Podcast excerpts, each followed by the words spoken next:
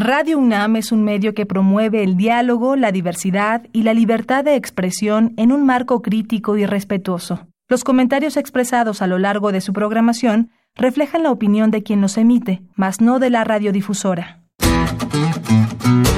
Con Ciencia, Psicología y Sociedad. Psicología Social Comunitaria Bienvenidos, bienvenidas a una nueva emisión de Conciencia, Psicología y Sociedad a través de Radio UNAM. Este es el espacio radiofónico de la Facultad de Psicología en el que hablamos con especialistas y académicos de esa facultad acerca de temas de interés, por supuesto, desde el enfoque psicológico.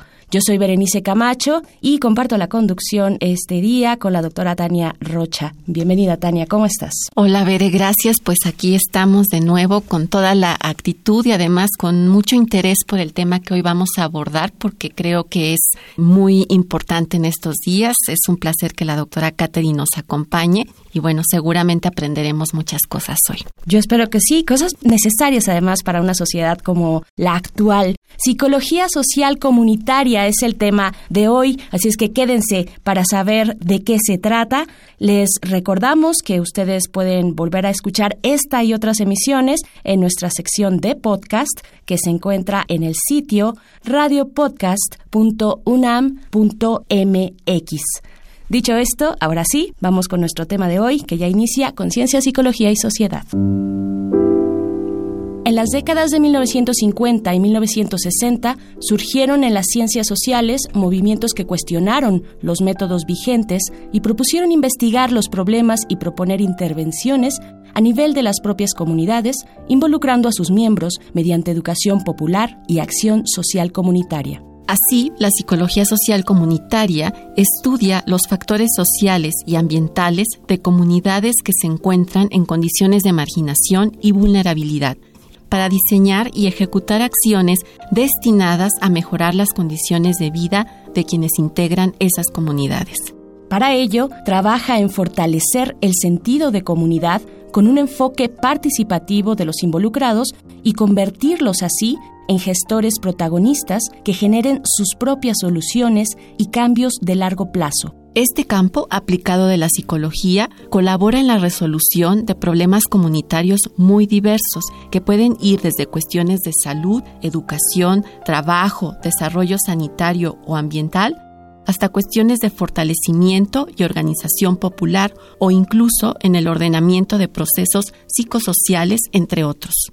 ¿Cómo entender el trabajo de la psicología social comunitaria? ¿Qué caracteriza a este campo y qué lo diferencia de otros enfoques?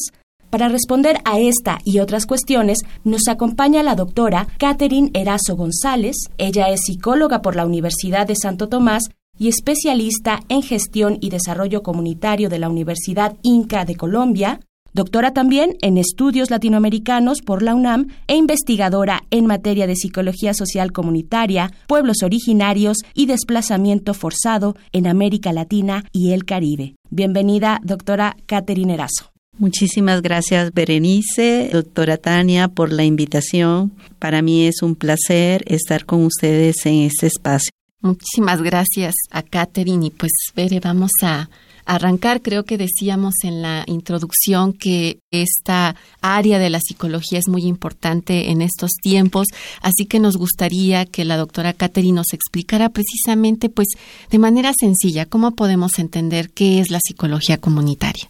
Creo que para entender la psicología social comunitaria también hay que ubicarnos en su devenir y en el contexto donde nace. No es igual hablar de psicología social comunitaria, psicología comunitaria. Cuando hablamos de psicología social comunitaria nos ubicamos en Latinoamérica cuando los psicólogos aproximadamente de década de 60 y los 70 empiezan a preguntarse cómo poder resolver las problemáticas y las necesidades fehacientes de cada uno de sus países. En este momento en la región pues lo que predomina es la pobreza, la desigualdad. En ese sentido, pues emerge una psicología social comunitaria que busca resolver las necesidades de, digamos, esta región de Latinoamérica. Y desde ahí estudiar los procesos psicosociales que ayudan a mantener, a fortalecer el control y el poder de los individuos sobre su medio ambiente natural, sobre sí mismo y generar soluciones a sus problemáticas que son de índole común o comunitaria. Muy bien, doctora Catherine, preguntarle también cómo podemos distinguir a la psicología social comunitaria. Ya nos hablaba de este origen latinoamericano y de las propias temáticas de la región, Latinoamérica y Caribe, pero cómo se puede distinguir respecto a otras áreas o enfoques de la psicología. Bueno, me faltó hacer un apunte porque cuando decía aquí existe una psicología social comunitaria que nace en nuestra región, a diferencia de una psicología comunitaria, que sería como el primer tema la psicología, por ejemplo, comunitaria nace en Suazco a nivel institucional con una mirada más desde la salud mental. Y desde esa perspectiva que de pronto deja un legado de la psicología clínica, pero no así de una psicología social. Si bien se trabaja en escenarios comunitarios, pero las preguntas y los problemas que resuelve son otros.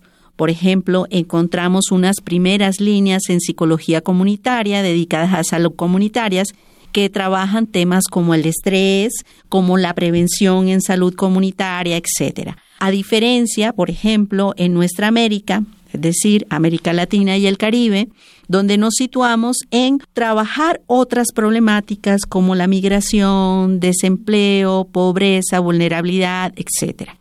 Si bien la psicología social comunitaria toma elementos en general de la tradición de la psicología social, también se ubica en un eje inter y podríamos decirlo transdisciplinar, donde toma también elementos de la psicología de la liberación, donde toma también el elemento de las posturas críticas y el pensamiento crítico en las ciencias sociales entre otras, por ejemplo, la educación popular, retomamos elementos de la sociología, también la sociología crítica con la investigación acción participativa de Falsborg. Así que si tratamos de resumirlo, la psicología social comunitaria tiene toda una propuesta de intervención en donde la comunidad se vuelve, por así decirlo, el actor principal y hace este acercamiento para conocer las necesidades y que desde ahí emerja también las soluciones, si, si comprendimos.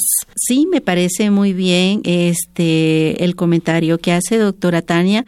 En efecto, la psicología social comunitaria parte no precisamente de una mirada vertical en donde es el psicólogo el que establece las necesidades y las problemáticas de la comunidad, sino en una mirada horizontal y una intervención también de este tipo, en donde es la comunidad empoderada, donde ella dice qué siente, qué quiere y para dónde va el rumbo. Y desde ahí se catalizan procesos. Qué interesante esta génesis que nos comparte la doctora Caterín. Yo les invito pues hacer una pequeña pausa y escuchar un dato que deja huella. Un dato que deja huella.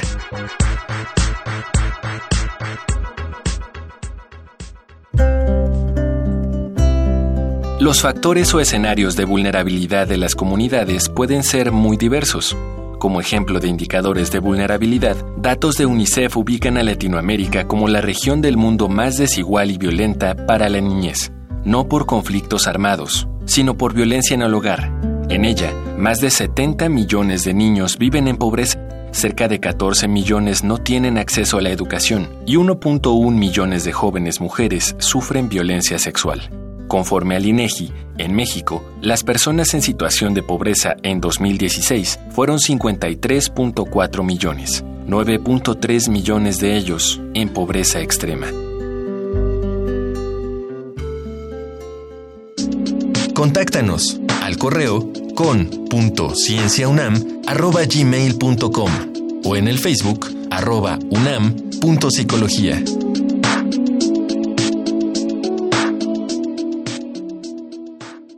Muchísimas gracias por continuar en sintonía con Radio NAM. Estamos en Conciencia, Psicología y Sociedad. Estamos conversando acerca de psicología social comunitaria con la doctora Catherine Erazo González. Ustedes pueden dejar sus comentarios o sugerencias en nuestro teléfono en cabina, que es el 55 36 43 39. Y Tania, pues estábamos escuchando en la cápsula anterior estos datos. Un ejemplo concreto nos daba la cápsula, un ejemplo concreto de lo que ocurre en la región latinoamericana con la violencia hacia las y los niños en el ámbito doméstico, ¿no? Así es, e incluso el tema de la pobreza que me hace pensar esto que se dijo este año de una persona que vive en situación de pobreza es muy difícil que salga de ella y entonces pienso en lo que nos estabas comentando, Catherine, de la importancia que tiene situarse en las necesidades de la comunidad. En ese sentido, y justo desde tu experiencia, algo que sabemos o hemos conocido de la psicología social comunitaria es que se vuelve fundamental como plantear tres fases, detectar qué necesidades existen, hacer una propuesta de intervención y algo que creo que suele olvidarse con frecuencia, evaluar qué efecto tiene. En tu experiencia y con algún ejemplo, ¿por qué es tan importante tener estas fases haciendo sentido a las necesidades de la comunidad en específico? Bueno, no podríamos presentar la forma de hacer intervención, hacer trabajo comunitario solamente desde la mirada desde estas etapas. Podríamos decir que esta podría ser una aproximación. Sin embargo, existen otras formas también. Por ejemplo, en el caso de Puerto Rico, Irma Serrano, ella habla de procesos de intervención e investigación. Y no necesariamente son lineales en donde primero empieza un diagnóstico, después la intervención y después la evaluación. Podríamos pensarlo más bien circular y desde esa circularidad no podemos devolver en el tiempo porque hay un momento de pronto que estamos en intervención pero es necesario volver nuevamente y retomar a una fase de diagnóstico ¿Te ha pasado en, en, alguna cosa que tú has trabajado justo ese movimiento, ese giro? Sí, porque a veces la realidad es bastante compleja. Recuerdo que en alguna ocasión trabajando en Colombia con población desplazada de la violencia, estábamos haciendo todo un proceso diagnóstico sobre la situación que vivían las personas desplazadas del conflicto armado. Eso nos ubicamos más o menos en la, en la década del 2000, pero de todo lo que es el 2000, pero específicamente a inicios del 2000, 2000 al 2008, ¿no? Sin embargo, dentro de ese escenario que estábamos haciendo el diagnóstico, las personas vivían pues despojadas de su tierra, de su territorio, de sus raíces, en condiciones de extrema pobreza, vulneración de sus derechos humanos, sale una ley en Colombia en donde se les adjudica nuevamente territorio a estas personas desplazadas. Si bien ya nosotros teníamos un diagnóstico sobre todo este proceso, esta ley los encauzaba, por ejemplo, hacia otra dinámica comunitaria, en donde en algunas ocasiones tenía que haber retorno, en otras tenían que empezar a convivir de pronto con los actores con los que ellos fueron, digamos, con los que ellos fueron vulnerados. Entonces, si bien nosotros en ese momento ya habíamos empezado una intervención en donde había un acompañamiento a que ellos pudieran establecerse en su nuevo sitio, ahora la intervención no iba a ser dirigida hacia allá y teníamos que empezar nuevamente a un nuevo diagnóstico partiendo de una hechura de ley en donde la ley cambiaba la dinámica de la realidad misma de la comunidad factores distintos que se van involucrando en un fenómeno. Pienso, por ejemplo, en este caso específico, en las mujeres desplazadas también, ¿no? Como una forma muy específica de acercarse al fenómeno. Y en ese sentido, doctora Catherine, pues quiero preguntarle cuáles son los factores que deben tomar en cuenta los psicólogos, las psicólogas sociales para, pues en ese momento de recaudación de información, cómo gestionar esa información para tener un diagnóstico mucho más acertado. Bueno, cuando vamos a gestionar la información, primero hay que tener en cuenta los actores claves que hay en una comunidad y dentro de ello darle voz y voto a estos actores. Muchas veces nos ubicamos en la parte que es el psicólogo, nosotros simplemente somos catalizadores de procesos, entonces la voz es de ellos, no es nuestra. En ese sentido, la información también puede ser recabada por estos actores sociales. Muy bien, pues seguimos hablando de este tema complejo, complejo y además necesario, ¿no? Para nuestra región, para nuestro país. Les invitamos ahora a escuchar nuestra siguiente cápsula con un poquito más de información acerca de este tema del día de hoy en Conciencia, Psicología y Sociedad.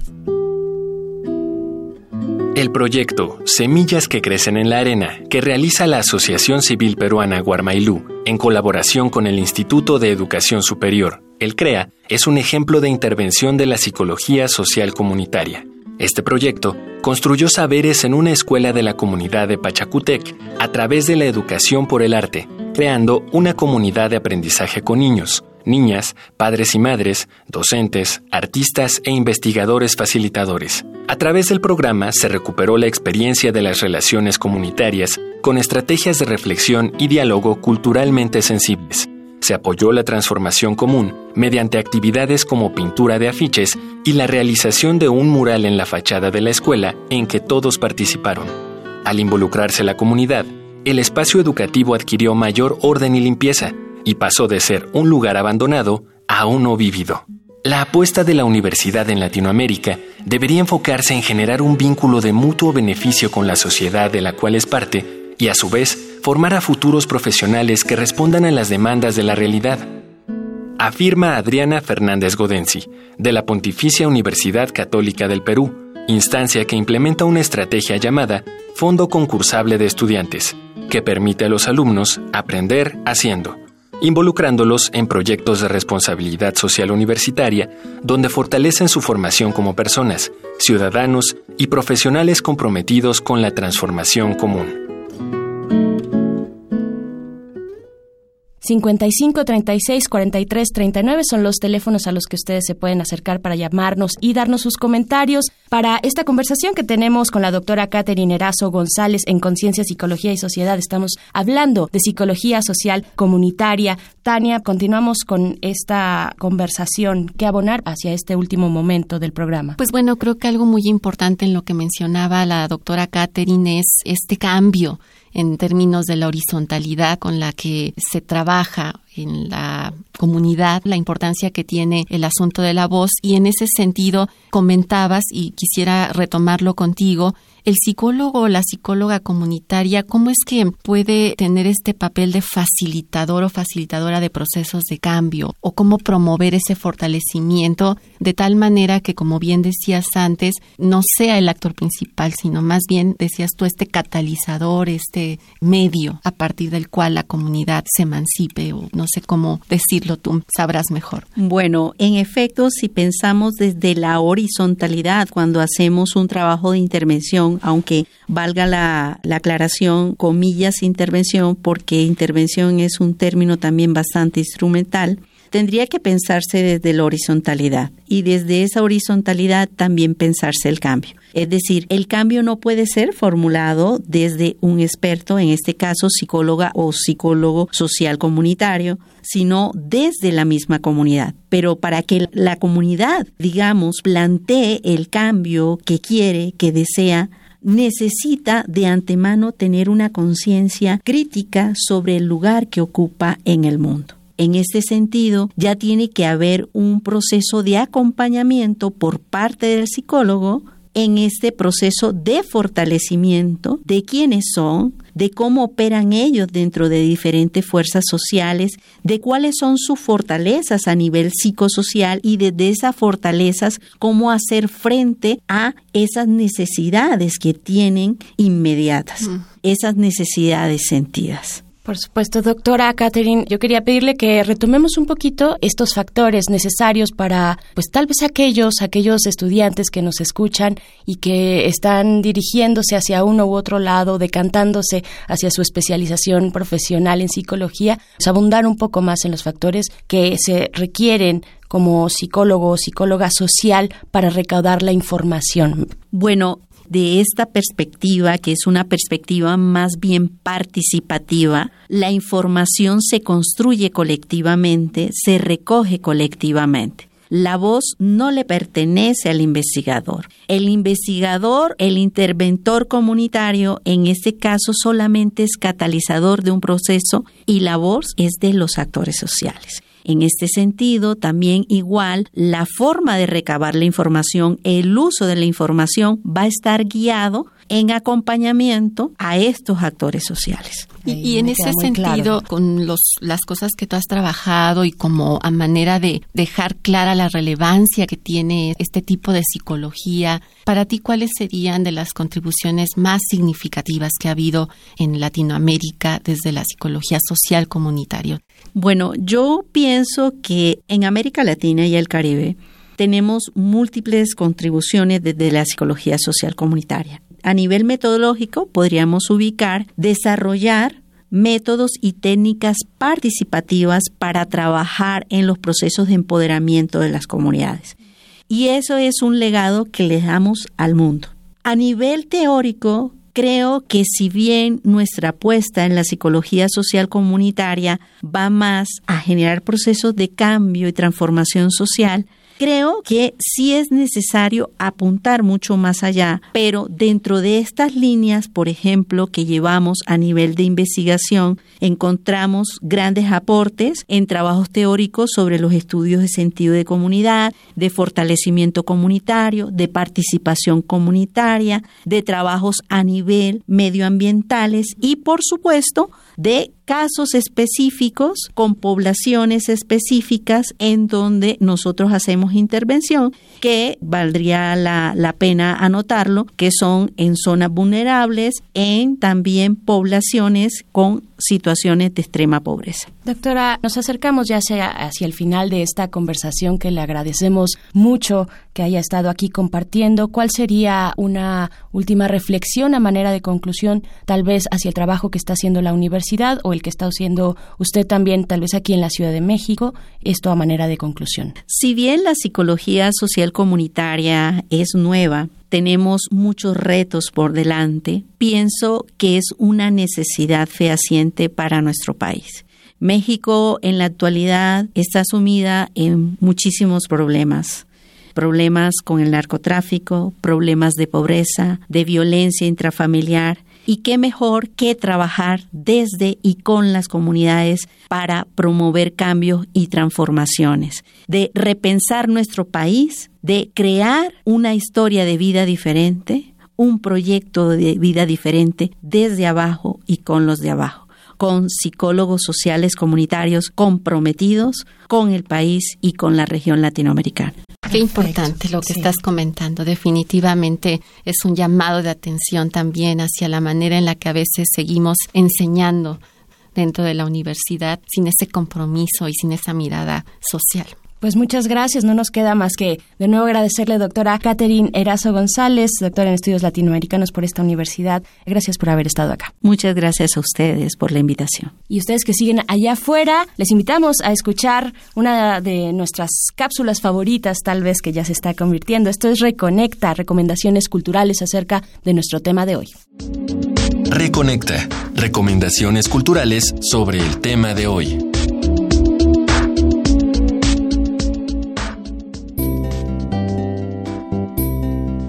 Busca en línea el repositorio electrónico de Psicología Social Comunitaria de la Sociedad Interamericana de Psicología, que ofrece abundante material de apoyo para comprender mejor los temas abordados en la charla. En materia de libros te recomendamos Hacer para Transformar, el método en la psicología comunitaria, de Maritza Montero, una de las principales estudiosas en América Latina, publicado por Paidós y Crítica a la Psicología Social Comunitaria y Sentido de Comunidad en un Pueblo Originario, de Catherine Erazo, nuestra invitada de hoy, publicados por la UNAM.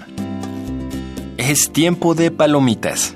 Te recomendamos Ciudad de Dios, filme dirigido por Fernando Meireles y Katia Lund, que describe el mundo de crimen en las favelas de Río de Janeiro, todo desde los ojos de un niño. La Virgen de los Sicarios es una película de Barbette Schroeder, basada en la novela homónima de Fernando Vallejo, que narra el regreso de este a Medellín para hallar la ciudad degradada por los cárteles de la cocaína y por bandas de asesinos. Hasta aquí nuestras recomendaciones semanales. Te dejamos con un tema que une al continente, Latinoamérica, interpretado por Calle 13, Totola Momposina, Susana Vaca y María Rita. Soy Soy lo que dejaron, soy toda la sobra de lo que se robaron. Un pueblo escondido en la cima. Mi piel es de cuero, por eso aguanta cualquier clima. Soy una fábrica de humo, mano de obra campesina para tu consumo. Frente de frío en el medio del verano, el amor en los tiempos del cólera, mi hermano. El sol que nace y el día que muere, con los mejores atardeceres. Soy el desarrollo en carne viva, un discurso político sin saliva. Las caras más bonitas que he conocido, soy la fotografía de un desaparecido, la sangre dentro de tus venas. Soy pedazo de tierra que vale la pena una canasta con frijoles. Soy Maradona contra Inglaterra, anotándote dos goles. Soy lo que sostiene mi bandera, la espina dorsal del planeta en mis cordilleras. Soy lo que me enseñó mi padre, el que no quiere a su patria, no quiere a su madre. Soy América Latina, un pueblo sin pierna pero que camina. Oye, tú no puedes comprar